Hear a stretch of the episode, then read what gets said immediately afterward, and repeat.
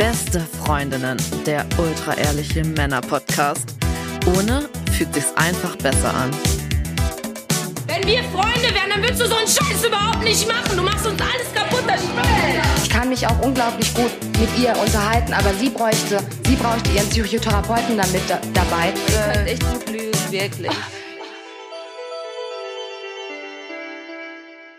Hallo und herzlich willkommen zu Beste Freundinnen. Hallo. Euer Abführmittel für die Ohren. Mm. Und wir kriegen ja so viele Hörermails von euch. Und da kommen immer wieder Fragen zum Thema Sexualität. Und darum haben wir gesagt, wir holen uns eine wahre Expertin auf dem Gebiet. Es ist Dania Schiftern. Ihr kennt sie wahrscheinlich von ihren zahlreichen Büchern rund ums Thema Sexualität, rund ums Thema Orgasmus. Und darum ist sie heute bei uns. Hallo. Hallo miteinander. Hallo. Ja, Dania, erstmal herzlichen Glückwunsch nochmal an der Stelle. Ne? Wir produzieren ja mit dir zusammen den neuen Podcast, Release von dir. Ähm, der ist jetzt auf dem Markt. Wow. Wie fühlt sich das an? Oh, Im Moment immer noch so unglaublich. Also es ist so total surreal und ich habe gestartet mit, nee, das kann ich nie im Leben machen, hinzu, hey, das will ich unbedingt machen und es macht unglaublich viel Spaß. Also da habe ich schon alle Gefühle einmal durch und habe einige Therapiestunden hinter mir auch noch.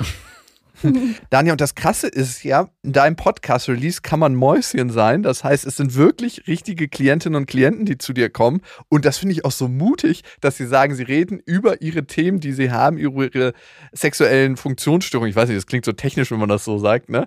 Beziehungsweise, wenn sie Libido-Verlust haben, wenn ihr Partner keine Lust mehr hat. Mit all den Themen kommen sie zu dir, ne? Ja, und die kommen ja schon immer zu mir und erst so mit dem Podcast wurde mir wieder so bewusst, aha, das ist offensichtlich echt eine Hürde. Mhm. Aber ich finde, man merkt ja auch schon im Podcast, in dem Moment, wo wir sprechen, fallen auch so die Hüllen, beziehungsweise fällt dann auch so die Scham und die Menschen merken, hey, das ist ja gar nicht so eine Sache. Und ich glaube, das ist echt die Qualität vom Gespräch, dass die sich schnell aufgehoben fühlen, schnell merken, das ist ja gar nichts anderes wie über Sport zu sprechen. Kann man halt mal über Penisse und Vaginen sprechen, geht doch alles auch. Also irgendwie fühlt sich dann das gar nicht mehr so krass an. Mhm. Also hört unbedingt rein unsere Podcast-Empfehlung Release. Nicht nur, weil wir den produzieren, nicht nur, weil wir dich großartig finden, sondern weil es wirklich eine Bereicherung ist und weil ich finde, es ist ein Thema, über das viel zu selten wirklich offen geredet wird und was wir nicht so von der Pike auf lernen. Weil ich meine, alle Sachen müssen wir eigentlich auch lernen. Psychologie ist einfach ein Lernfeld. Ne? Und warum nicht auch Sexualität? Und dann kann es besser klappen. Und dann ja mit einer Frage kommen ganz häufig Hörerinnen auf uns zu und die würden wir gerne mal in dich weiterspielen, den Ball jetzt direkt nach Zürich. Endlich mal eine Expertin und nicht immer nur wir. ich kann keinen Orgasmus haben. Was hilft? Ich meine, du hast dazu einen Bestseller geschrieben, Spiegel Bestseller, Coming Soon. Was hilft denn wirklich? Und können alle Frauen Orgasmen kriegen? Und dieses Klischee mit, es gibt klitoralen und vaginalen Orgasmus. Sag doch mal bitte was dazu. Klär uns auf. Also ich versuche jetzt nicht eine halbe Stunde zu reden. Mhm. Ich versuche es mal mega kurz zu fassen, weil erste Frage, ja natürlich, es kann an sich jeder Mensch einen Orgasmus haben, außer er, sie hat echt ein medizinisch schwerwiegendes Problem. Aber die klammern wir mal ganz bewusst aus.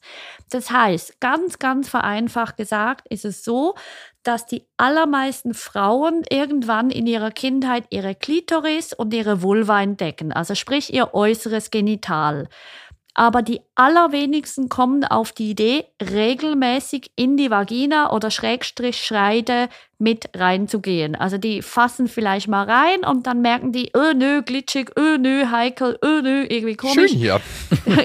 genau, das ist genau der Unterschied. Du nimmst mir die Worte vorweg, weil wenn man es nämlich hinkriegt, nur schon junge Mädchen oder Teenager-Mädchen zu motivieren, dass das schön ist, dass es sich lohnt, dahin zu fassen, dann entsteht eine ganz andere Geschichte. Aber gehen wir erst auf den negativen Fall, weil viele tun das nicht und viele sind dann in so einer romantischen Erwartungshaltung, wo sie sagen, okay, aber dann, wenn meine Partnerin oder mein Partner reinfasst, also sagen wir mal Geschlechtsverkehr, dann, boah, die Explosion und huch, die bleibt aus und dann ist die große Enttäuschung da und dann sagen viele, ah nö, ich bin wohl kaputt.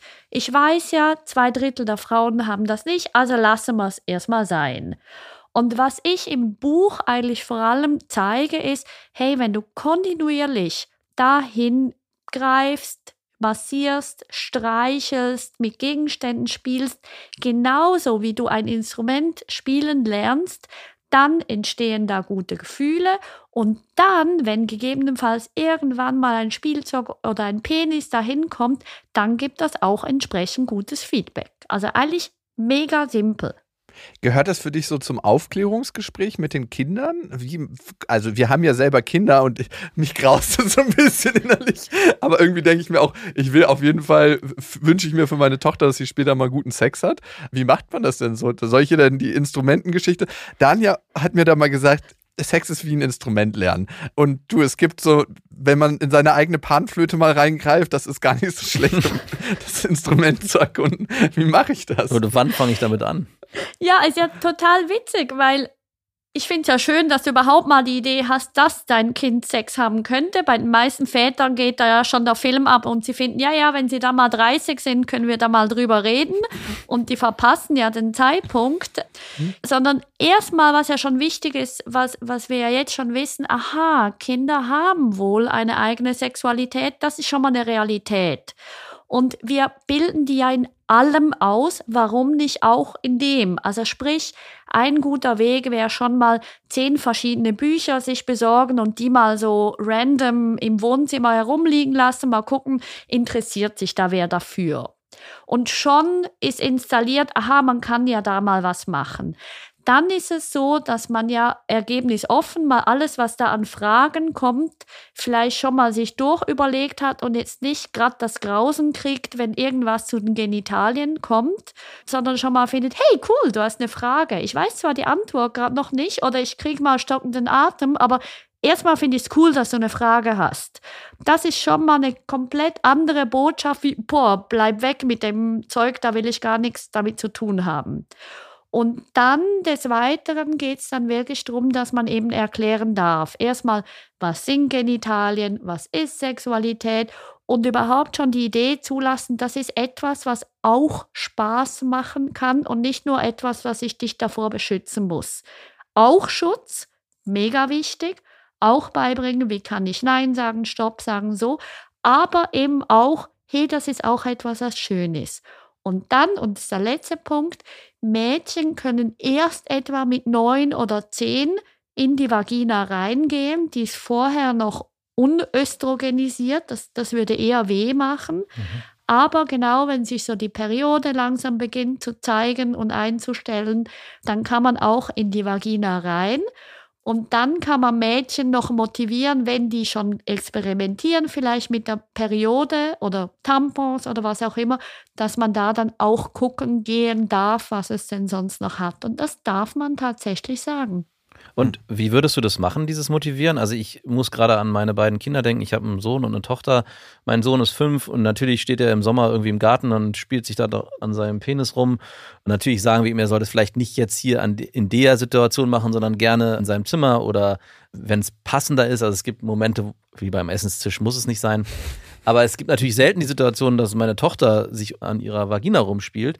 Und ich frage mich dann schon, wenn du es jetzt gerade so erzählst, inwiefern motiviere ich oder sollte ich sie dazu anleiten oder gibt es da irgendwas? Also es ist bei Jungs so einfach, bei Mädchen, zumindest empfinde ich das so, ist es gar nicht so einfach, da irgendwie ein Bewusstsein zu schaffen, hey, du darfst nicht nur, sondern wenn du Freude daran hast, dann mach es ruhig auch. Ja, das ist jetzt eben noch spannend, was du sagst, weil genau bei Jungs geht man davon aus, ja, Jungs sind halt so, aber schon da finde ich die Idee eben schön. Du hast erst gesagt, ja, muss ja nicht hier draußen. Und kam nachher aber gerade dein zweiter Satz, mach doch drinnen. Also ich würde auf jeden Fall immer, wenn du was siehst und was beobachtest, das ruhig begleiten mit Worten.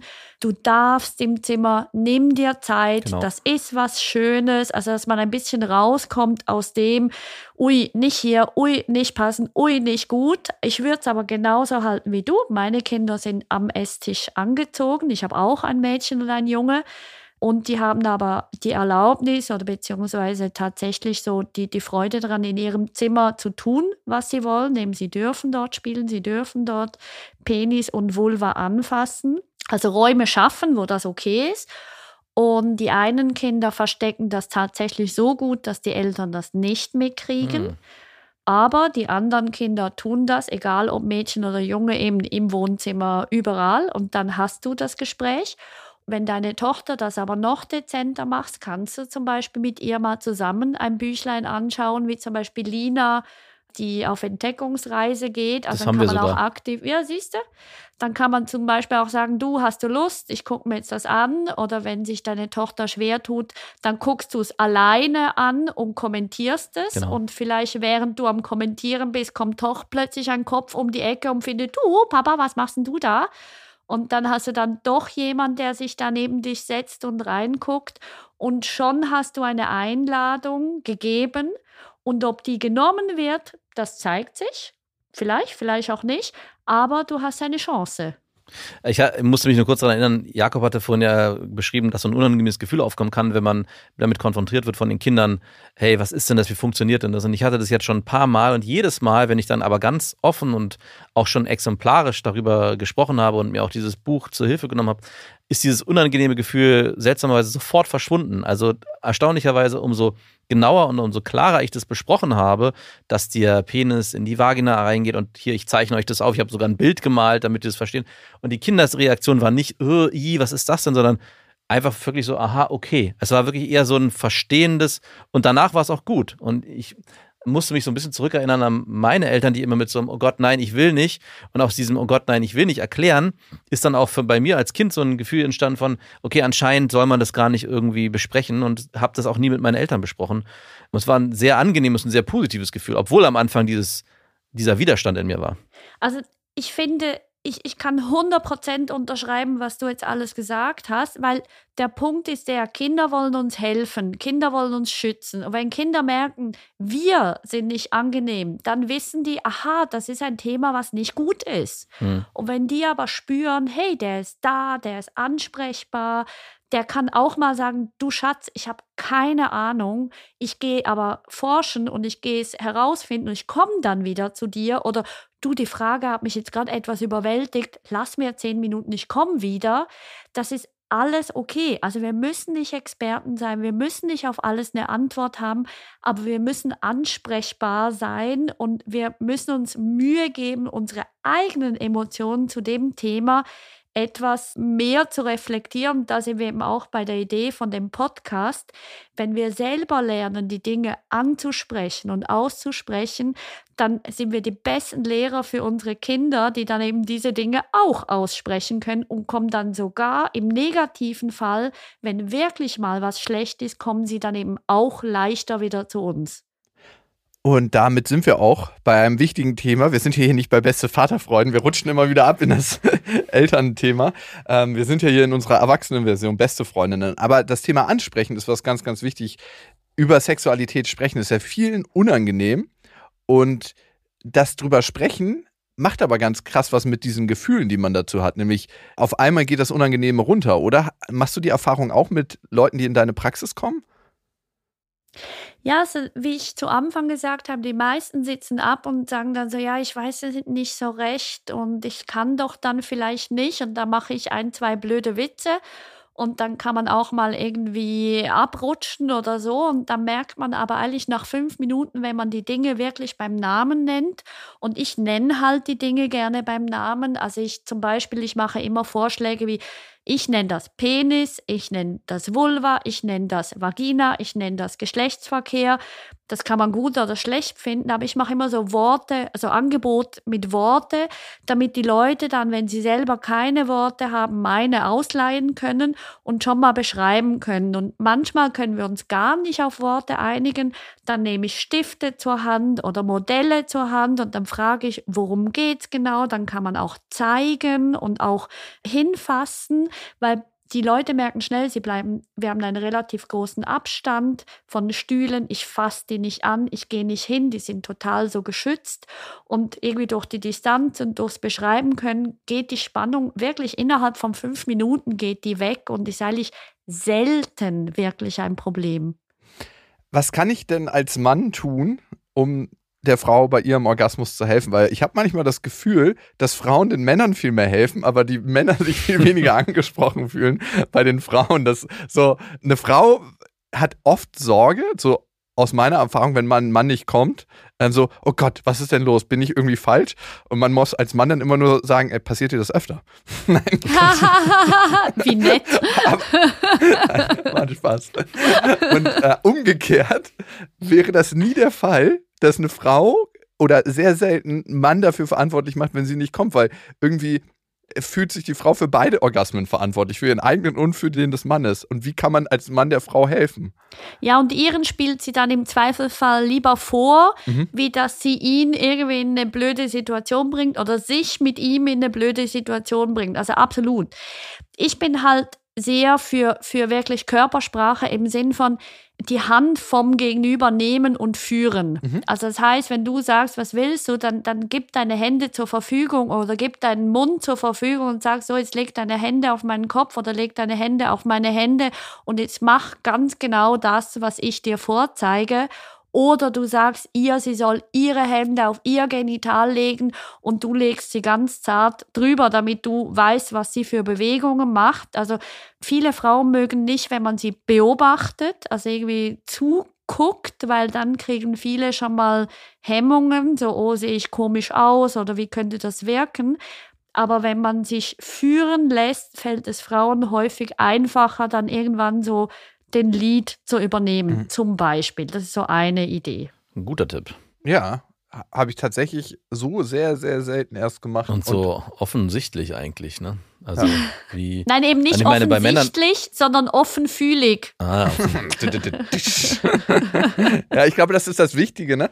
dass man genau auf den Sinneskanal geht, der ja viel mit Sexualität zu tun hat, nämlich die Berührung. Ne? Ich glaube, wir sind ja, Menschen sind Augentiere, sagt man ja, und vielleicht das bei der Sexualität auch andere Komponenten mit reinzunehmen, ist ganz, ganz wichtig, nämlich wieder auf die Sensorik zu gehen, aufs Riechen, auf, auf den Körperkontakt. Und dafür nehmen wir uns vielleicht auch manchmal zu wenig Zeit, ne?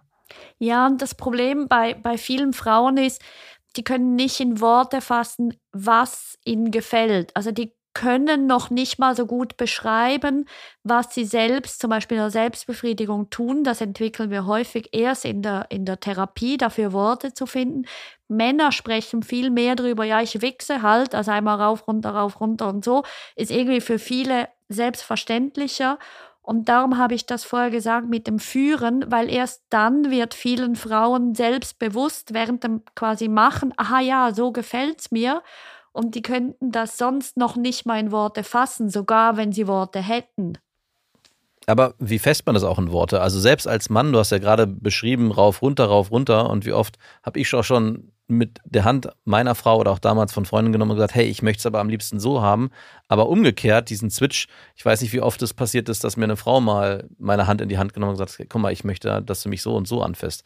Weil es ist so einfach gesagt, das mit Worten zu beschreiben, aber auch bei einem Mann ist es nicht einfach mit Worten zu beschreiben, sondern es gibt da schon auch nochmal nur feine Nuancen, wie es, glaube ich, jeder anders haben möchte. Und das ist das Coole in den Therapien, wenn man sich traut, wirklich über die Nuancen zu sprechen auch, weil das ist dann tatsächlich in den Therapien Gespräch. Also jetzt zeigen Sie mir bitte mal am Stift, wie, wie weit hoch, wie weit runter, wie fester Druck, wie schnell. Über das Bewusstwerden passiert ganz viel im Gehirn und in der eigenen Wahrnehmung und das hilft, das verändert tatsächlich dann das Erleben. Äh, mal eine Frage aus dem privaten Bereich. Bitte? Wenn ich falsch masturbiere, falsch heißt bei mir, wenn ich meine Harnröhre quasi berühre dabei, dann ist es so, als ob ich danach Feuer pinkeln muss. Oben drauf, im Daumen oder was? Nee, auf der anderen Seite, ähm, quasi auf der Seite zu meinen Eiern hin. Ist das was Normales, was die Leute schon berichten? Was? Ja, Wie das, wie, und wie machst du das dann? Hast du dann die Hände ich muss meine Hand so halten. so? Genau, ich darf das Oh, nicht. hinten offen, oder wie? Ja, ja- so ungefähr. Mit der Reverse-Hand. Ist das was? Normales, was du schon mal. Also oder bin ich. normal kannst du eh aus unserem Wortschatz streichen, Okay. weil wie du schon jetzt gesagt hast, hey, es gibt bei mir diese Art und die andere Art. Also das heißt, ich habe glaube noch keine Geschichte gehört, die gleich ist. Und darum finde ich es eben so cool, wenn ich dann Stifte in die Hand gebe und dann so, jetzt zeigen Sie mal. Also Ach, die Hand Leute müssen umgedreht. vor dir einen Wie? Stift wichsen. Die Leute müssen vor dir einen Stift wichsen. Ja, so ungefähr. Hast du, extra, also ich hast du doch, so, einen, so einen dicken Edding oder ist es so ein kleiner Bleistift? Nee, das ist so ein, so, ein, so ein Holzpenis, wo man immer Splitter kriegt, wenn man den wichst. Ich, hab, ich war wieder bei Daniel, ich habe wieder meine Hand voller Splitter. Ich musste den Holzknüppel wichsen. also so Gibt's viele Männer wie bei mir sind, hat er schon längst keine Splitter mehr, wenn sein Holzpenis richtig gewesen wäre. Also Der Nicht da, dass jetzt da falsche Bilder entstehen. Es ist ein normaler Edding oder es ist ein normaler Kugelschreiber, weil das Witzige ist ja in dem Moment, wo man sich überlegt, hey, ich habe jetzt sowas wie einen Penis in der Hand, Ja, klar. wir machen es automatisch so, wie wir uns das gewohnt sind, weil die Gewohnheit ist alles. Das muss sich dann keiner mehr überlegen. Du nimmst den automatisch in die Hand und du weißt, was es macht. Aber wenn ich dich ohne Stift frage, dann findest du, äh, wie, äh, wo? Und dann haben die Leute Angst, dass sie sich ausziehen und vorzeigen müssen. Das ist ja völliger Quatsch. Das ist absolut unnötig. Die Leute sind immer angezogen. Ich sehe keine realen Penisse bei mir in der Praxis. So. Braucht es auch tatsächlich nicht. Gab es Leute, die zu dir kamen und wirklich vor, am Anfang gesagt haben, ich habe Angst, dass ich mich hier gleich ausziehen muss? absolut mega selten, weil das steht auch überall auf meiner Homepage. Das sage ich auch immer, wenn die Frage hochkommt. Also es gibt ganz, ganz selten, aber eigentlich nicht. Aber du hast noch eine Frage gestellt, von Genau, wegen, ja. ähm, ob das wehtun kann. Also das ist schon so. Ich würde jetzt mit dir dann genauer hingucken, wann tut's weh? Tut's von Anfang an weh oder erst, wenn du fünf Minuten gewichst hast, zehn Minuten, eine Viertelstunde? Also das heißt, ich gehe davon aus, dass du wahrscheinlich überreizt und tatsächlich mit quasi relativ viel Druck dort die Harnröhre reizt und dann so eine leichte Entzündung sich irgendwie einstellt Mhm. und dann aber du die im Moment nicht merkst, sondern erst dann, wenn die ganze Spannung aus dem Körper raus ist, also wahrscheinlich die Ejak- Ejakulation dann irgendwann auch durch ist, dann merkst du, dass du eigentlich überreizt hast. Darum heißt der Podcast auch Release, by the way, von dir. Aber noch mal ganz kurz. Du musst die Hand umdrehen. Ja, ich muss sie nicht umdrehen, ich muss halt, ich, ich habe so, dass es hinten frei ist. also ich quasi. dachte gerade, du musst die Hand umdrehen. nee, das wäre ganz schön anstrengend. ja, weil du meintest ja auch, du bist T-Rex-Hand. dass, dass es bei dir nicht so einfach ist. Ich verstehe, er hätte dann auch verstanden, warum es so anstrengend ist. Ich überlege, Das ist eh ein Kraftakt bei mir. Ich würde gerne nochmal auf ein anderes Thema. Aber ganz kurz nochmal, Ja. weil Daniel gesagt hat, dass er fühlen lassen und den Partner oder die Partnerin die Hand nehmen und führen. Führst du die dann auch so? Also zeigst du ihr, hast du das schon mal gemacht, dass du gesagt hast, ich möchte bitte, dass du die Hand hinten offen hältst? Oder dir das Nee. auch gezeigt, Also bei den meisten Frauen passiert das gar nicht so. dass sie das überhaupt machen? Doch, das schon, aber ehrlich gesagt nicht in der Härte, wie ich das jetzt machen würde. Aber warum Also denn nicht? Weil das Also ist doch ich- der Punkt. Weil, Oh, ich- ich hätte warum auf jeden Fall Angst, nicht? dass ich- Weil es hilft doch auch Ja, den genau. Frauen eine klare Orientierung, weil das ist ja unglaublich frustrierend, wenn dann Frauen denken, ah, will ja eh jeder Kerl einfach rauf, runter und irgendwie eine lockere Hand Genau. und der andere denkt, wann kommt endlich mal so das richtige Futter und irgendwie beide sind frustriert. Dabei könnte man einfach so und jetzt drück härter zu und, und äh, so und so. Ich mache die Erfahrung, die Leute entspannt das wahnsinnig, wenn sie eine genaue Anleitung kriegen. Hm. Ich wüsste gar nicht, was ich anleiten soll. Also ich nenne mal ein anderes Beispiel. Ich bin einmal in meinem Leben bei einer Frau, vielleicht bei einer zweiten Frau auch, da weiß ich nicht mehr genau, ich kann sie auch nicht fragen, gekommen beim Blasen. Zweimal. Wenn eine Frau das macht bei mir, dann bin ich so, ja, nach zehn Minuten, du, ich muss dir was sagen.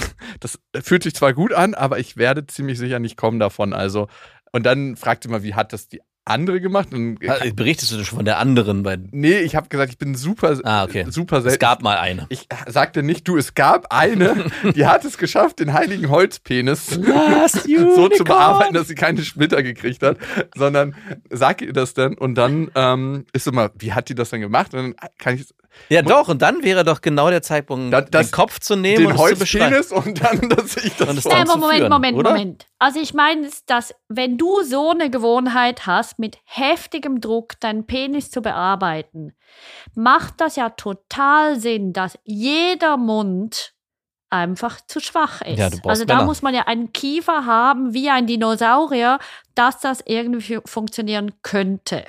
Also das heißt, das ist ja schon mal völlig logisch. Das Einzige, was wirklich funktionieren könnte in so einem Fall, ist, wenn du irre krass verliebt wärst. Dann würden vielleicht die Hormone noch so einen Vorschub leisten oder du müsstest mega Angst haben oder mega nervös sein. Dann wird's gehen. In so einem Fall. Mhm. Gut, verliebt war ich bei der nicht, das kann ich schon mal sagen. Aber ich würde auch nicht sagen, dass ich so, also ich bin da nicht irgendwie im Tiefbau und bearbeite einen Presslufthammer. also ich bin eigentlich so relativ es ist nichts, was ich so in einem Porno schon mal gesehen habe, wo man denkt, so, alter Schwede, was bearbeitest du da? Aber Sondern- es ist ja auch eine, äh, eine Entscheidung, dann zu sagen, hey, das ist nicht die Art und Weise, wie ich komme. Oder man kann auch sagen, man versucht mal mit sich selber ein bisschen anders zu experimentieren und ein bisschen lockerer zu machen. Also, Wie wenn ich denn? mit, Das ist der? Punkt. Nein, wenn, na, wenn ich immer in so, der gleichen ja. Haltung mit versteiften Beinen auf dem Bett liege und denke, ich muss hier die Rakete starten mit lassen. umgedrehter Hand und offen. Umgedrehte Hand der T-Rex-Hand, die dann so hin und her wabbelt, dann kann es ja auch mal gut sein, sich anders zu stimulieren, dass sich das eigene System alles darauf einstellen kann, dass andere Berührungen auch sinnlich sein können. Das ist, also du hast jetzt die Therapie beschrieben, die bei mir abläuft. Also die Leute werden sich erst bewusst, was mache ich so in 90 Prozent der Fälle oder 80 Prozent der Fälle und dann eben den Teil, den ich vorher vielleicht ein bisschen zu unhöflich da zurückgespielt habe, Alles auch gut. zu sagen, okay, ja gut, vielleicht kann es ja auch einfach nicht sein, dass das im Moment so funktioniert, aber nicht du bist falsch oder so, sondern es hat eine gewisse Körperlogik. Mhm. Wenn du das aber verändern willst, dann geht es genau darum, in der Selbstbefriedigung mehr und mehr neue Modelle auszuprobieren, aber wirklich so ein Millimeter Veränderung, nicht in großen Schritten, weil sonst findet der Penis, nee, das ist mir zu anstrengend, da mache ich nicht mit. Und dann gibt es eine Erektionsstörung zum Beispiel, sondern wirklich sehr, sehr kleine Schritte, dass man neue Gewohnheiten hat. Und dann geht das tatsächlich beim Blasen dann plötzlich ohne Probleme, Okay. wenn man das will. Ja, ja, also wäre für mich auf jeden Fall ein Weg, den ich mal gehen würde. Danke für den Tipp. Daniel, ich habe noch was für deine Praxis. Weißt du, was ich super witzig fände? Wenn du diesen splitterigen Holzpenis hast, ne, wo du die Leute die Wichsproben machen lässt, ne? Dass du so ein überdimensional großes Ding hast. Ne? So, so ein Ding, so, so Unterarmgras, groß, so 50. Ich- Und dann immer ganz normal tust, wenn du den aus dem Regal holst und sagst, ich habe hier mal einen gewöhnlichen Penis mitgebracht. Ja, ähm, nö. Also erstmal haben wir immer noch keinen Penisvergleich, weil genau das, was jetzt in allen Köpfen abgeht, ist so, oh, oh. Ich weiß nicht, was Männer mit ihren Größen haben. Ich verstehe bis heute nicht, warum das so ein Thema ist, weil wenn wir von heterosexuellem Sex ausgehen, dann haben Frauen nix von so Riesenpenissen. Interessant für eine Frau ist es, wenn die Vaginawände tatsächlich massiert werden und das halt in einer weichen, runden Bewegung. Das heißt, dass einfach rein raus, so das klassische Bumsen, die allermeisten haben da nichts davon.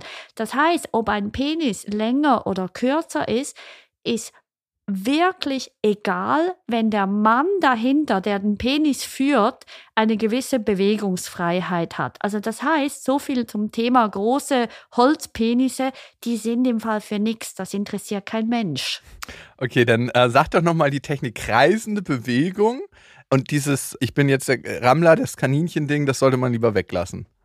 Also das Interessante ist eben, eine Vagina ist ganz am Eingang, dort ist sie auch reibungsempfindlich. Also wenn der Penis gerade in die Vagina reingeht, dort ist auch Reibung, kann interessant sein. Aber in den zweiten zwei Dritteln profitieren die Frauen hauptsächlich über Druck. Also Druck auf die Vaginawände. Das heißt, wenn jetzt da ein Penis einfach so rein rausgeht, dann gibt es kaum eine Berührung an den Wänden, sondern nur am Eingang. Und wenn aber ein Penis da beginnt zu massieren, also wenn der an die Wände dran stößt, ich versuche es mal so nachzumachen, das sieht man jetzt zwar nicht, aber wenn ein Mann zum Beispiel mit dem, mit dem Becken kippt oder kreist Mhm. und so den Penis führt, also wie eigentlich das Hunde machen. Hunde kippen so ihr Becken so ganz schön. Wenn die Bewegung so ist, dann kommt der Penis nämlich genau an die Vaginawände oder vielleicht sogar an die G-Fläche dran und dann bereitet das mit der Zeit immer mehr Erregung. Aber rein raus passiert nichts oder kaum was. Okay. Die Technik haben wir dann schon mal eingesaugt. Max, ich stelle mir das auch vor, du mit der kreisenden Hüfte. Hm, ich stelle mir das auch gerade vor. Würdest du sagen, du hast eine flexible Hüfte? Geht.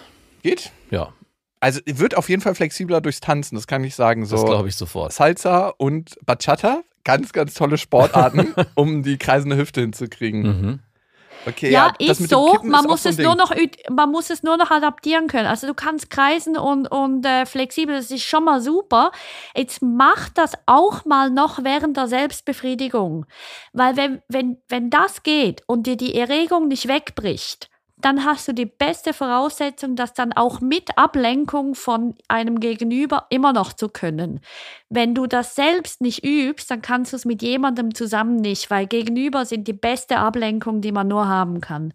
Jetzt wird es langsam wild, das heißt, er muss die Hand drehen, Hand offen und dabei auch noch das Becken rotieren. Und dann diesen riesen Holzpenis in der Hand aus der in der anderen Hand den riesen Okay, Und alles noch ohne Denken und total automatisch. Okay. Und- Klingt und- easy. und, und keine äh, Inspirationsquellen, sondern rein mit sich selbst. Genau, ich habe aufgehört, Pornos zu gucken vor ein paar Jahren. Also ich wurde ein paar Mal rückfällig in den letzten Jahren. Das ist immer so, als ob ich am Kotti bin und noch mal einmal. Weil ich habe für mich persönlich gemerkt, A, dass es mich nicht irgendwie zu einem besseren Menschen macht. Also, dass es meinen Antrieb so ein bisschen killt. Also ich habe jetzt nicht so krass brutale Pornos geguckt, eigentlich so relativ gewöhnliche. Und dass es nicht unbedingt meine Lust steigert in, gegenüber Frauen, so, dass ich denke so, ja, okay, dann guckst du den Porno an, ciao. Was hältst du von Pornos allgemein? Ist das was, was man konsumieren sollte oder sagst du eher besser wegzulassen oder gibt es da so eine krasse Empfehlung gar nicht? Mm, Das ist so ein bisschen Ansichtssache. Es gibt die ethisch-moralische Ebene, wo du vorher gesagt hast, mach mich zu einem besseren Menschen oder nicht. Kann man diskutieren, lasse ich jetzt mal weg. Tatsache ist, die allermeisten Menschen konsumieren Pornos. Die allermeisten Männer konsumieren Pornos. Und das ist einfach eine Realität. Darum, ich würde viel eher daran schrauben, wie häufig und wie geguckt wird. Weil wir müssen uns vorstellen, wenn du einfach komplett quasi entspannt da vor deinem Laptop die ganze Zeit sitzt und nachher stundenlang Pornos konsumierst und null Aufmerksamkeit auf deinen Körper hast, dann musst du immer härtere und krassere Pornos gucken, bis doch was in deinem Körper passiert. Also darum erzählen auch viele von diesem Abnützungsgefühl und irgendwie nichts mehr ist interessant und nichts mehr ist spannend. Und das kann dann gefährlich werden, weil man je nachdem dann sogar Pornos konsumiert, die dann illegal sind, wo man dann plötzlich aufwacht und merkt, oh, Polizei steht vor der Tür, irgendwie nicht gut. Und auch man verbringt immer längere Zeit, weil man immer mehr Zeit verbringt mit Suchen. Also das ist schon mal doof. Dann das Zweite ist, man ist mit der ganzen Aufmerksamkeit im Bildschirm und immer weniger bei sich. Das heißt, aus meiner Sicht darf jeder Pornos konsumieren. Ich würde aber so eine quasi mathematische Formel machen wie einmal Porno, zweimal ohne. Einmal Porno, zweimal ohne. Also immer, dass es zweimal, also immer im Vergleich doppelt so viel ohne ist, dass du immer noch mehr mit deinem Gehirn zu tun hast. So. Und Alle sind wenn jetzt so, oh nö. Haha, genau. Und wenn du es aber gar nicht lassen kannst, dann steh dazu auf und eben beweg dich, mach von mir aus genau nach, was da geschieht, mach Theater, was auch immer, dass einfach mehr von deinem Körper stimuliert ist, mehr dabei ist und nicht einfach am äußersten Spitz von deinem Penis irgendwas Kleines passiert, du das aber eben gar nicht mitkriegst.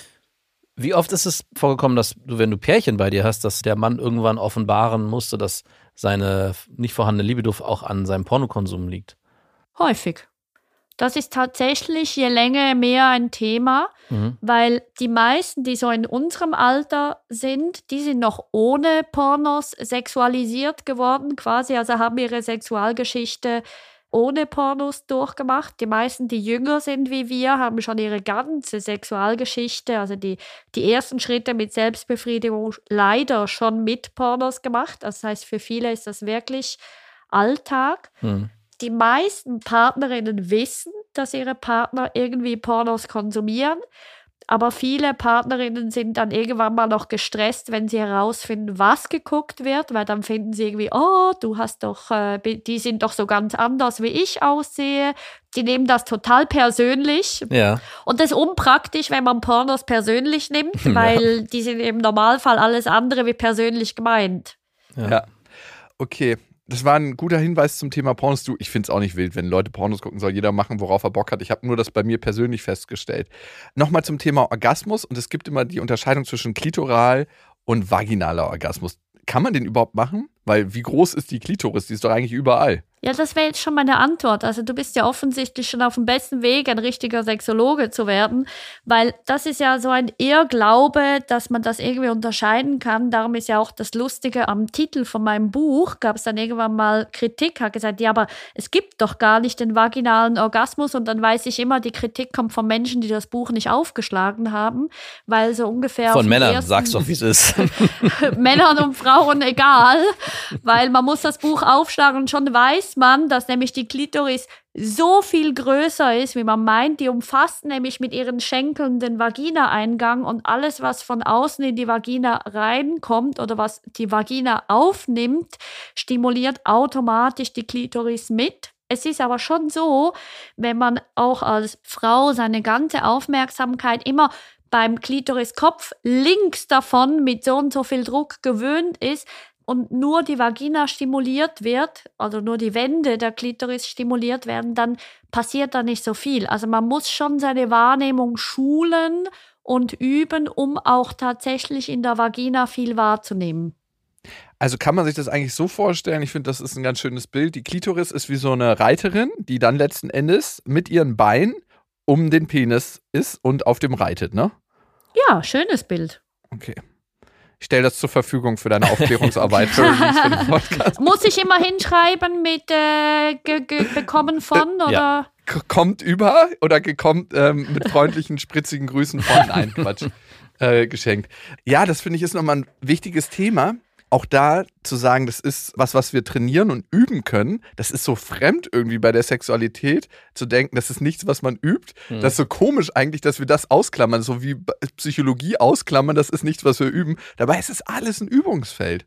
Ja, und auch genauso äh, interessant, dass du sagst, dass es viele Frauen gibt und es ist auch bei Männern so, dass man sich genau auf eine Technik konzentriert und man auch mit allen Gedanken dann nur links außen an der Klitoris ist und deswegen auch am ehesten kommt. Das erinnert mich sofort an Kraftsport, wo es umgekehrt genauso ist, wenn man einen bestimmten Muskel trainiert, dann soll man sich in dieser Wiederholung auch genau darauf trainieren, damit der auch am besten ausgebildet ist. Macht absolut Sinn, dass der Körper und das Gehirn da sehr ähnlich funktionieren, egal ob es Sex ist oder Sport dass die Gedanken halt einfach auch mitspielen. Ich würde es eher mit Tanzen vergleichen, weil Kraftsport, finde ich, sind so eingeschränkte Bewegungen an so Maschinen. Exakt. Und dementsprechend gehen die Leute dann auch, ne? Wenn du mal Kraftsportler, die das nur machen und vergessen sich zu denen, beobachtest, die gehen auch auf eine bestimmte Art und Weise. Mhm. Nämlich so, als ob sie gerade von so einer Maschine losgekommen sind. Und ich finde, bei Tanzen ist es so, dass du ja noch einen Tanzschritt dazu nimmst und dass du immer flexibler im Flow wirst. Genau.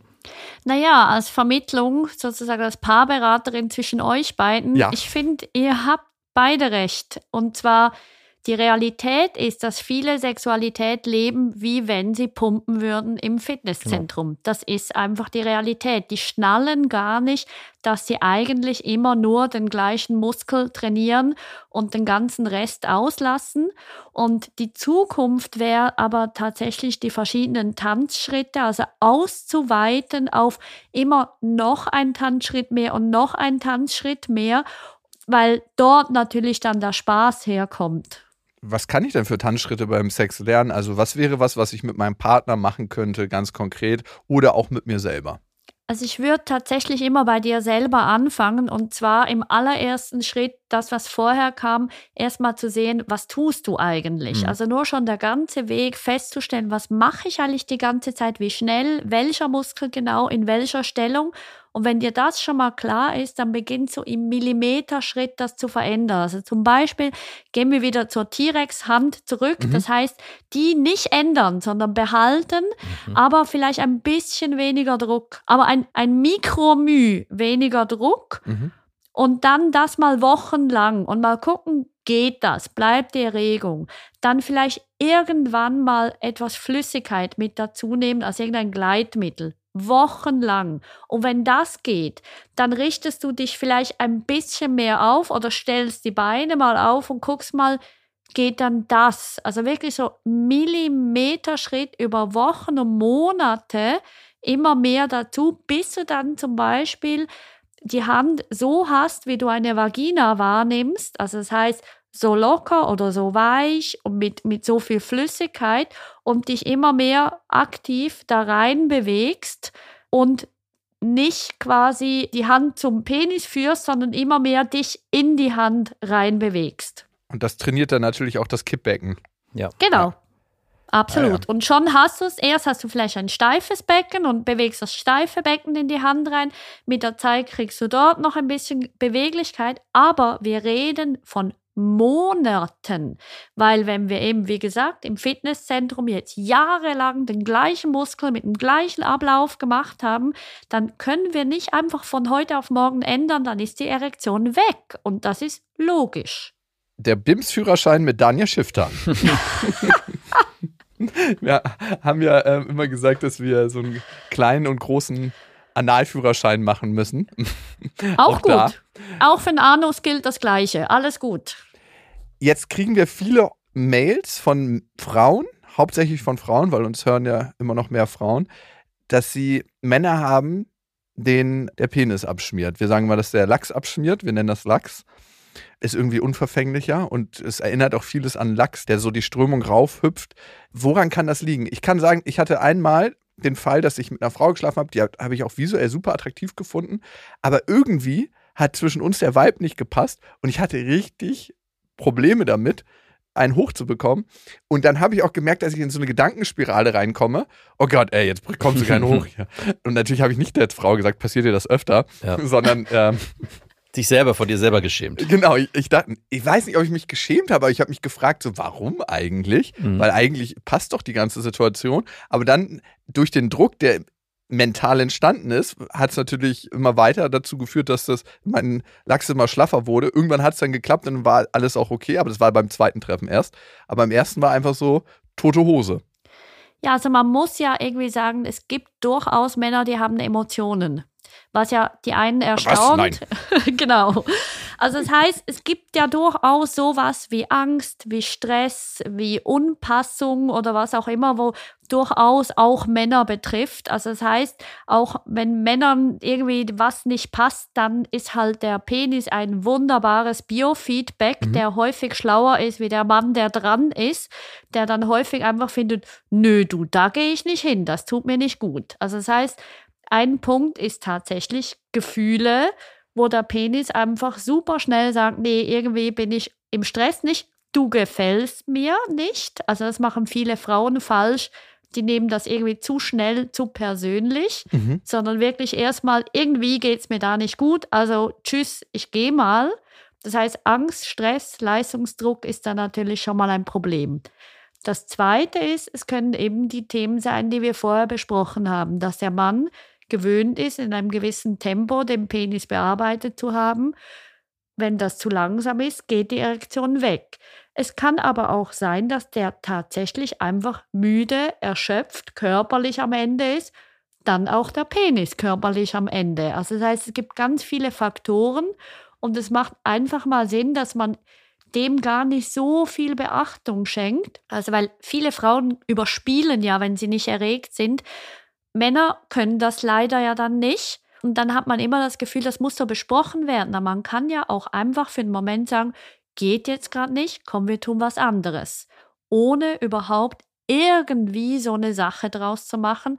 Und dann kann man immer noch beim zweiten, dritten, fünften Mal gucken, wenn es immer gleich ist. Du, müssen wir drüber reden? Ist was? Oder hat sich vielleicht von selbst verabschiedet? Mhm. Ja. Ja, es ist auf jeden Fall ein guter Weg, glaube ich, damit umzugehen, weil manchmal ist es ja so, bei je mehr Aufmerksamkeit so ein Thema dann bekommt und so, okay, jetzt muss es aber klappen, weil desto schwieriger wird's. Und was ich auch interessant finde, den Mechanismus, dass einige Frauen das dann zu sich nehmen, wenn der Mann keinen Orgasmus kriegt, beziehungsweise keine Erektion, hey, bin ich hier unattraktiv. Und das muss ja eine Sache sein, die über Jahrtausende kultiviert worden ist. So diese Frauen sind für die sexuelle Lust von Männern zuständig, dieses, was, was auch als Klischee auch oftmals herrscht. Und ich finde es irgendwie so krass, dass das in vielen drinsteckt. Gibt es einen Weg, dass, wenn man, jetzt sind wir wieder beim Vater sein, Mutter sein, glaubst du, aufklärerisch mit seinen Kindern anders zu bearbeiten, dass diese, diese Glaubenssätze nicht entwickeln, weil ich möchte nicht irgendwie, dass meine Tochter damit aufwächst, ich bin unbedingt für den Orgasmus des Mannes zuständig und das führt ihr dann auch wiederum dazu, dass ich irgendwelche Sachen mache, auf die ich vielleicht gar nicht so einen Bock habe, weil ich mich darüber so sehr definiere.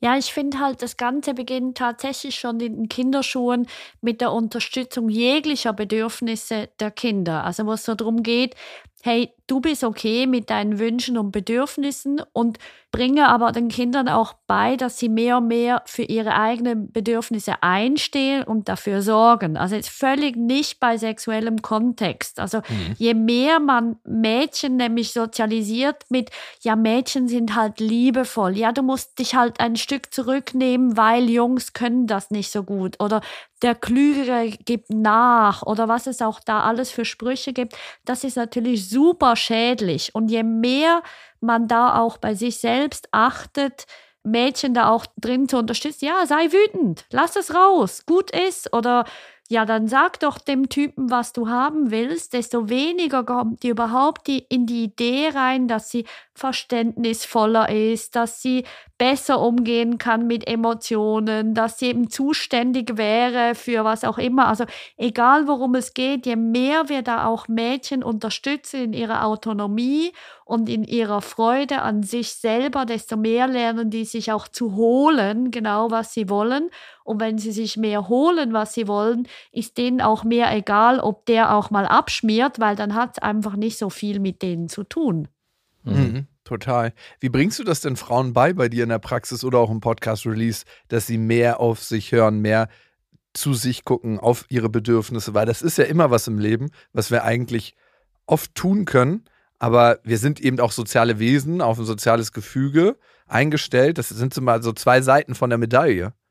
Also im zweiten Buch, Keep It Coming, was sich mehr an Paare richtet, da hat zum Beispiel ein ganzes Kapitel positiven Egoismus, weil das betrifft wirklich tatsächlich mehr Frauen wie Männer, dass die ständig im Außen sind und mit dem im Außensein kriegt man bei sich tatsächlich auch weniger mit, weil man ist ja beim anderen.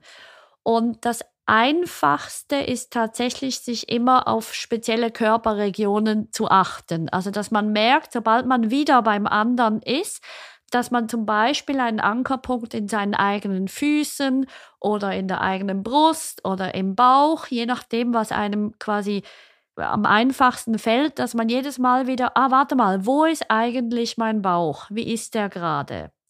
Oder zum Beispiel, man achtet sich dann darauf, wo ist eigentlich die Hand von meinem Partner oder meiner Partnerin jetzt gerade. Also das heißt, immer wieder zurückzuführen auf den eigenen Körper, in die Wahrnehmung, die Menschen zu bringen, weil je mehr ich meinen eigenen Körper spüre, desto weniger komme ich in das Gefallen wollen und so weiter, weil äh, Gedankenübungen bringen es in dem Moment nicht so, weil Gedankenübungen, die führen uns irgendwo ins Nirvana und das ist endlos, aber wenn ich den Körper nehmen kann, zum Beispiel, mach eine Faust in dem Moment mhm. oder streichle dich in dem Moment. Also tu selber deine Hand auf deine Brüste, in dein Gesicht, auf dein Genital, dann holst dich immer wieder zurück und je mehr du das übst, desto normaler wird das auch und desto weniger Sorgen machst du dir um dein Gegenüber. Mega. Also Mega. eigentlich heißt die Devise, wieder mehr zurück zum Körper, mehr zurück ins Fühlen zu kommen, mehr zurück zu meinen Bedürfnissen in der Angebundenheit zu dem, wo ich herkomme und was ich, wir alle mal hatten, ne? Und was wir über die Zeit teilweise verlieren. Ja, und das ist der Weg. Und ja, und das Spannende ist, finde ich sogar, die meisten Frauen machen sich am Anfang dann Sorgen, oh nein, dann werde ich ja so autozentriert oder so egozentrisch. Das Coole ist aber genau das Gegenteil. Je mehr die in einem positiven Egoismus bei sich sind, desto lustvoller werden sie und desto mehr macht dann ihre eigene Lust auch dem Gegenüber Lust. Mhm. Also es ist dann wirklich so ein positives Ping-Pong, also mehr von allem, nicht weniger von allem. 100 Prozent, ja. Ich glaube, das finden viele Männer, nicht alle. sehr lustvoll, wenn die Frau sehr viel Spaß beim Sex hat Auf und ähm, sich auch das nimmt, was sie braucht und auch genau Bescheid weiß. Also ich meine, ich glaube, Max, du hast auch viele Erfahrungen mit Frauen gemacht, die genau Bescheid wussten. Ne? Oder also ein gesunder Egoismus ist mit das Attraktivste, was es gibt am Ende. Auch wenn genau. man vorher glaubt, das ist was anderes, ne? wenn man denkt, ey, ich will eigentlich jemand, der mir gefällt oder dass der alles dafür tut, dass er mir gefällt. Am Ende ist jemand, der genau weiß, was er will. Sowohl zwischenmenschlich, aber auch im Bett das Attraktivste, was einem begegnen kann. Man hat endlich eine Orientierung und ein Segelschiff, wo man sich mit seinem kleinen Boot ranhängen kann und einfach nur hinterhergeschleppt wird. Genau.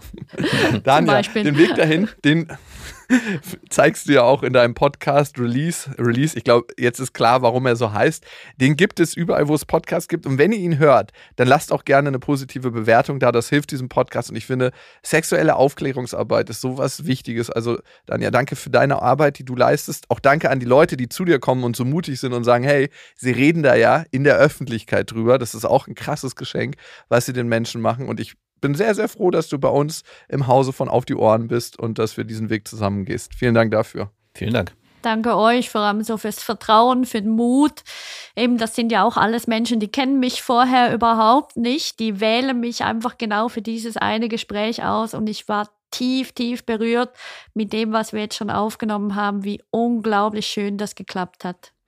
Also, ich glaube, wir treffen uns ja nicht das letzte Mal hier, auch in dem Podcast und dann, ja, fröhliches Aufklären und äh, Grüße in die Schweiz dann, ja. Ciao, ciao. Vielen ciao, ciao. Dank. Tschüss.